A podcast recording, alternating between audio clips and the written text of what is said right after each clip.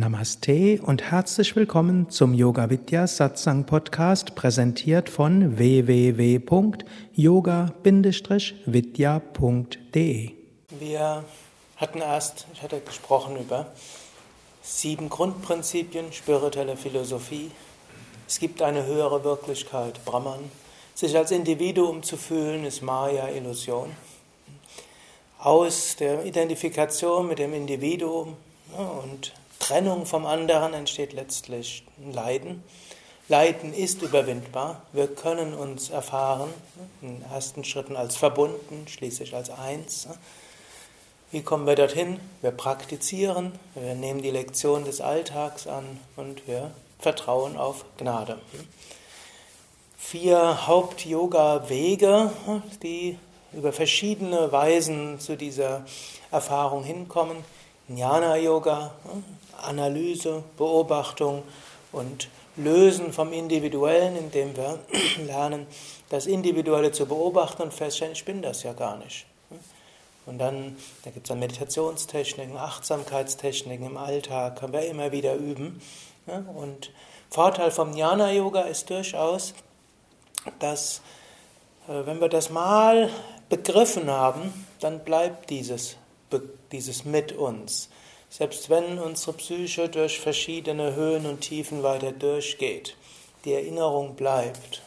So ähnlich, angenommen, hm, jemand hat, äh, nehmen wir ein Beispiel von der Identifikation, die es tatsächlich dort hm, gibt, und das ist jetzt kein unproblematischer Fall, aber jemand denkt, er hätte die Mutter und den Vater als seine Mutter und Vater, in dem Wissen aufgewachsen und findet dann irgendwann als 18-Jähriger raus?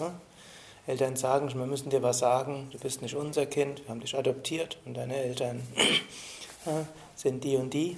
Ab dem Moment, wenn gleich alles Äußere anders ist, die Identifik äh, alles gleich bleibt, die Identifikation ändert sich und für diesen hm, jungen Mann ändert sich alles radikal.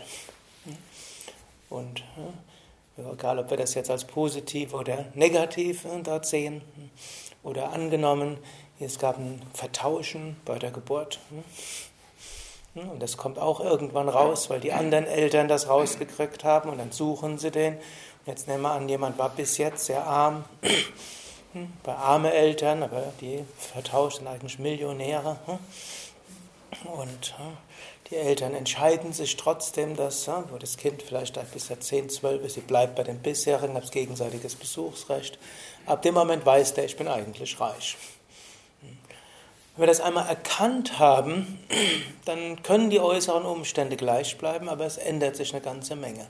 Ähnlich, wenn wir einmal erkannt haben, ich bin nicht Karl Otto, ich bin nicht künstlerisch, ich bin nicht äh, Taxifahrer, der leider nicht malen kann, was eigentlich, er eigentlich lieber machen würde. Ich bin nicht Vater, ich bin nicht Sohn eines Alkoholikers, ich bin nicht und so weiter, kann man auch vieles sagen. Hm. Sondern ich bin das unsterbliche Selbst. Wenn wir es einmal verstanden haben, hm, ändert alles im Leben.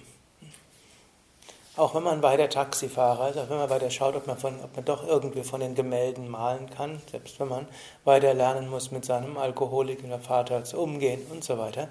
Dennoch, wenn man einmal das verstanden hat, dann bleibt es. Jnana Yoga. Bhakti Yoga, Hingabe an Gott, hm, ist etwas, kann etwas sehr Euphorisches sein, die Gottesnähe zu spüren, mit Gott verbunden zu sein. Hm. Wir können Praktiken herstellen, um dieses Gefühl herzustellen. Die Jnanis kritisieren, die reinen Jnanis kritisieren manchmal an den reinen Bhaktas, dass dann, wenn das Gefühl weg ist der Verbundenheit, dann sinkt der Mensch in Verzweiflung. Weil einmal die Gottesnähe erfahren hat und dann sie nicht hat, das ist dann grässlich. Aber die Bhaktas würden sagen, und das ist ja gut so. Wer die Trennung von Gott als schmerzhaft erlebt, da dem steigt die Sehnsucht zu Gott. Und wenn er wirklich vollständiges Atmanivedana irgendwann erreicht hat, gut, dann ist er eh dauerhaft verschmolzen. Und wiederum auch bleibt ja Erinnerung, hm, wenn wir mal eine intensive Verbundenheit mit Gott hatten. Hm, auf gewisse Weise kann man das dann auch überlegen, was heißt denn dieser Gemütszustand, den ich hatte? und hat der Bestand auch, wenn jetzt diese Gottesliebe momentan nicht so spürbar ist. Und hier können, kann man sagen, auch hier Bhakti, Verbindung mit Jnana Yoga, wenn man den Zustand analysiert, in dem man war, bleibt das dann bei der Erkenntnis.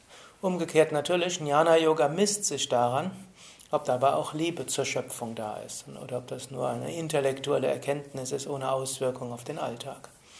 Gut, und Raja Yoga ist zunächst mal über Praktiken einen veränderten Bewusstseinszustand zu erreichen. Das ist die Grundsache des Raja Yoga. Und das wird noch mehr ausgebaut im Kundalini Yoga, über den ich wenig gesprochen hatte. Aber da werden ja aus, werden spezielle Techniken gemacht, um außergewöhnliche Bewusstseinszustände hervorzurufen. Außergewöhnlich muss jetzt nicht heißen, dass wir gleich in Wolken schweben. Aber Hatha Yoga gehört in diesem Sinne auch zum Kundalini Yoga. Und so viele Menschen kommen überhaupt auf den spirituellen Weg durch Erfahrungen in einer Hatha Yoga Stunde. In der tiefen Entspannung mal leicht und weit sich zu fühlen und nicht mehr sich mit dem Körper verbunden, also mit, so eng zu fühlen. In Kapalabhati wirklich mal strahlendes Licht zu erfahren. Oder hm, Wirbelsäule wird heiß und der ganze Körper ist unter Strom und der hört plötzlich nicht hier auf, sondern geht weiter. Also all das lässt Menschen nachdenken und dann können sie das entweder weiter in den Bhakti-Yoga bringen oder in den Jnana-Yoga oder über Meditation dann in erweiterte Bewusstseinszustände bringen. Hier auch hier gibt es wieder die reinen Jnanis, die kritisieren diese reine Raja Kundalini Yoga ne, Bewusstseinserweiterungssachen und sagen, das sind Erfahrungen, Erfahrungen sind wiederum begrenzt und wenn Erfahrungen vorbei sind, dann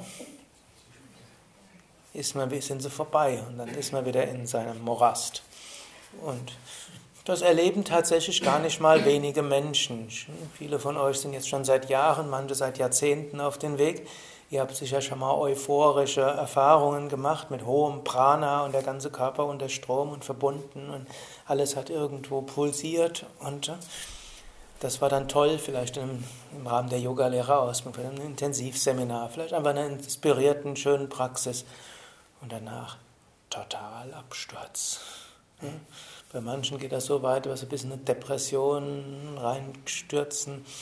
Also nicht eine klinische, ne, aber schon ne, sehr schlimm, wo dann überlegt, was war das eigentlich? Wenn ich vorher so, so euphorisch war und jetzt bin ich so verlassen und traurig. Auch hier gilt wieder, da kann die Erinnerung daran halten. Wenn wir wissen, ich habe in diesem Bewusstseinszustand erfahren die Verbundenheit mit allen. Und selbst wenn ich die jetzt nicht erfahre, ich weiß, ich bin diese Unendlichkeit. Ich habe die Gnade Gottes erfahren, bedingt durch intensive Praxis. Ich erfahre sie zwar jetzt nicht, aber ich weiß, ich habe sie trotzdem. In diesem Sinne kann man es verbinden eben mit Jnana und Bhakti Yoga. Und im Raja Yoga an sich gibt es dann eben auch die weitere Sache. Und im Kundalini Yoga auch, aber im Raja Yoga, Raja Yoga hat eben weitere Techniken, um Gelassenheit zu erfahren, um mit sich selbst besser zurechtzukommen, um auch im Alltag, auch wenn man eben im normalen Alltag eben nicht ständig Bewusstseinserweiterung hat, um auch im Alltag dort irgendwo ein harmonisches Leben zu führen, sodass, wenn wir mal nicht in dieser außergewöhnlichen Bewusstseinserweiterung sind, trotzdem aus diesem Geist heraus handeln. Und hier ist Raja Yoga dann durchaus psychologischer Ratgeber, wo man lernt, mit seinen Eigenschaften gut umzugehen, mit den verschiedenen Persönlichkeitsanteilen umzugehen, geschickt mit sich umzugehen, wie man bestimmte Denkmuster durchbrechen kann, wie man auch dem Leben auch ein, im Alltag einen Sinn gibt, wie man die Herausforderungen mit einer positiven, mit einem positiven Ansatz herangeht. Manche haben die Seminare hier auch schon besucht, Gelassenheit entwickeln und andere, wo das eben ein besonderes Thema ist, wo ich weniger auf die Bewusstseinserweiterung des Raja Yoga eingegangen bin und mehr auf diese Selbstakzeptanz, Schicksalsakzeptanz und äh, Akzeptanz auch anderer Menschen eingehe. Also das wird damit harmonisiert. Gut, und im Kundalini Yoga gerade hilft einem auch, man, wenn man ein paar Mal erfahren hat, mal ist man ganz hoch und schön und freudevoll und mal ist man ganz verzweifelt und so weiter, dann weiß man, nicht ich bin glücklich und nicht ich bin traurig und verzweifelt, sondern mein Gemütszustand ist abhängig von meinem Energiezustand.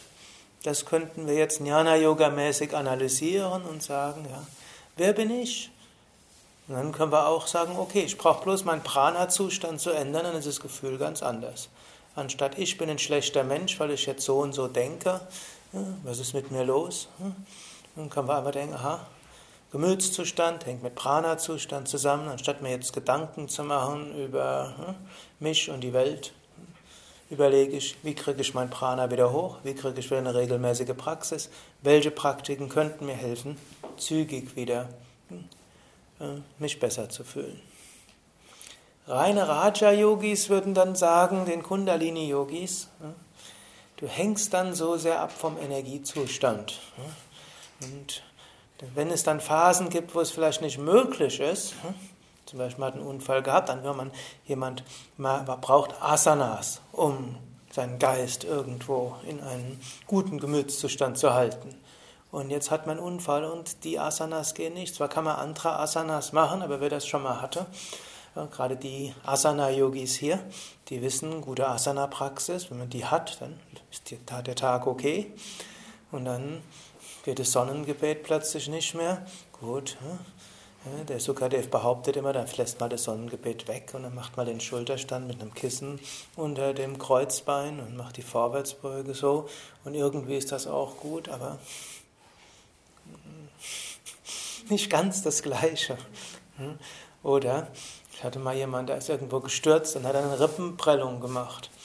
Da gibt es jetzt eine ganze Menge Hatha-Yoga-Praktiken, die nicht mehr funktionieren. Alle Rückbeugen gehen nicht mehr, alle Seitbeugen auch nicht. Und die Atemübungen, Kapalabhati geht gerade noch, sanfte Wechselatmung auch noch. Aber wir könnten mal probieren, den vollständigen Yoga-Atem mit Rippenprellung zu machen. Und Bastrika hat Einfluss auf den Gemütszustand. Und bei solchen, die über diese Intensivpraktiken tatsächlich Gemütszustand erheblich verändern, ist, sind die Auswirkungen sehr stark. Man kann das dann aber auch als Anlass nehmen. Ich will mich nicht mit dem Gemütszustand identifizieren. Man kann natürlich auch sagen, dann mache ich das mit intensiverer Meditation, mit intensiverem Mantra singen. Ich lerne dies, das, was geht, mit größerer Konzentration zu machen. Und ich nehme es halt hin, denn die Rippenprellung wird ja auch in eins bis zwei Wochen ist der Spuk vorbei. Und dann kann es halt sein, dass in der Zeit der Gemütszustand ein anderer ist. Ich bin aber nicht der Prana-Zustand, ich bin nicht der Gemütszustand. Und danach übe ich halt wieder und dann ist wieder in Ordnung. Jetzt gibt es nur ein Problem. Wenn man dann zwei Wochen lang weniger geübt hat, verliert man die Lust des Übens. Und dann hat man die Lust des Übens verloren. Der Gemütszustand ist unten und dann, was macht man jetzt?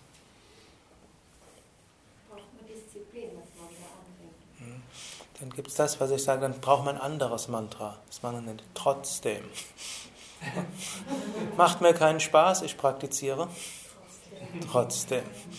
Ich habe überhaupt keine Lust, wieder früh aufzustehen. Trotzdem. Trotzdem. Irgendwo in einem der Bücher von Swami Shivananda hat, steht irgendwo so ein Ratschlag, ich glaube, es könnte sein in diesem Swami Shivananda im täglichen Leben, dieses neue Buch, das wir haben, aber es könnte auch ein ähnliches Buch sein.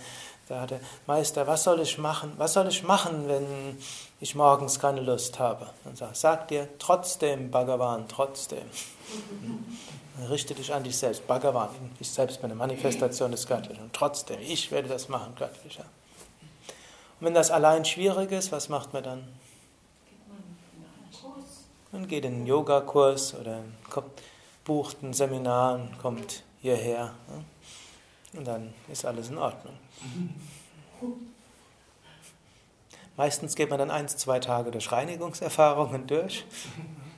Ich, ist mir erstmal so richtig klar geworden, als ich das vor inzwischen 30 Jahre her, habe ich meine Diplomarbeit geschrieben und die wollte ich dann zügig beenden. Es war auch ein Yoga-Thema im BWL, Determinanten der Arbeitsmotivation, eine vergleichende Studie von äh, in westlicher und indischer Psychologie. Da mein Professor keine Ahnung hatte über indische Psychologie, habe ich das gänzlich betreuungsfrei machen können. Und, hat es dann, auch, dann auch irgendwo hm, sehr gut benotet. Aber dazu war es dann auch notwendig, dann konnte ich nicht mehr mehrere Stunden Pranayama am Tag machen. Und da hat dann die Leiterin des Zentrums gesagt, buch dir vorher einen Flug in den Ashram, wo das Ticket nicht rückgebbar ist. Ich fand das zwar komisch, aber damals habe ich gemacht, was man mir gesagt hat. Das habe ich gemacht, dann war die Diplomarbeit zu Ende und eigentlich habe ich gedacht, jetzt brauche ich meine Ruhe. Ausspannen. Und jetzt noch dazu den Ashram, noch dazu Karma-Yoga, Mithilfe in diesem verrückten Ort. Gut, aber nicht zurückgebbares Ticket. Bin also geflogen, bin dann zwei Tage durch die Hölle gegangen und danach war alles wieder in Ordnung. Ich brauchte auch keine, meine Ruhe nicht mehr, sondern es war wieder dieses äh, pulsierende Gefühl. Also, hm, das wäre der Kundalini-Yoga-Weg. Der Jnana-Yogi würde sagen, hm, Aham Brahmasmi.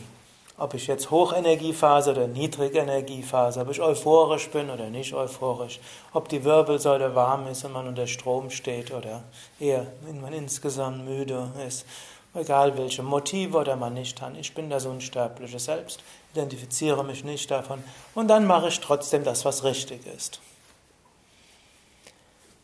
Gut, aber hm, es hilft manchmal, um etwas zu verstehen, indem man künstlich Unterschiede aufbaut. Ja, wir vertreten ja hier in der Tradition von Swami Shivananda den ganzheitlichen Yoga und da hilft mal das eine und mal das andere. Und letztlich, hm, gerade über hm, diese Bewusstseinserweiterungserfahrungen, hilft es zu einer besseren Jnana-Yoga-Erkenntnis zu kommen. Wenn man dann diese Bewusstseinserweiterungserfahrung durch den Jnana-Yoga zur tatsächlichen Einsicht, Erkenntnis bringen lässt, dann hilft sie einem auch dann, wenn man mal nicht ne, so praktizieren kann oder die Praktiken aus unerfindlichen Gründen nicht mehr so wirken, wie sie, wie man gedacht hat, dass sie immer und auf Dauer wirken müssten. Und wenn wir einmal über Praktiken unser Herz geöffnet haben, fällt es leicht, das in Gottes Liebe überspringen zu lassen wer durch intensive Hatha-Yoga-Praxis mal so eine Herzensöffnung hat und dann irgendwie das Gefühl, ich will die ganze Welt umarmen. Und dann plötzlich ja, spürt man Gottes Gegenwart. Es geht man vielen so, die vorher sich als Atheisten bezeichnet haben, plötzlich haben sie eine Erfahrung, die kann man nur mit Gottes Liebe hm, interpretieren. Und dann ist Bhakti da. Und diese Bhakti kann dann bleiben und kann sich mit Jnana verbinden. Und dann haben wir letztlich alles hm, zusammen.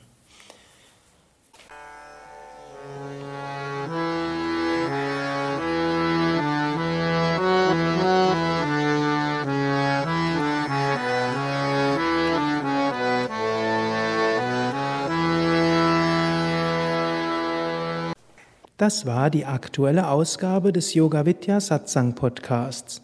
Mehr Informationen zum Yoga über Yoga-Seminare, Yoga-Workshops, Yogakurse, Vorträge zu Spiritualität und Meditation unter www.yoga-vidya.de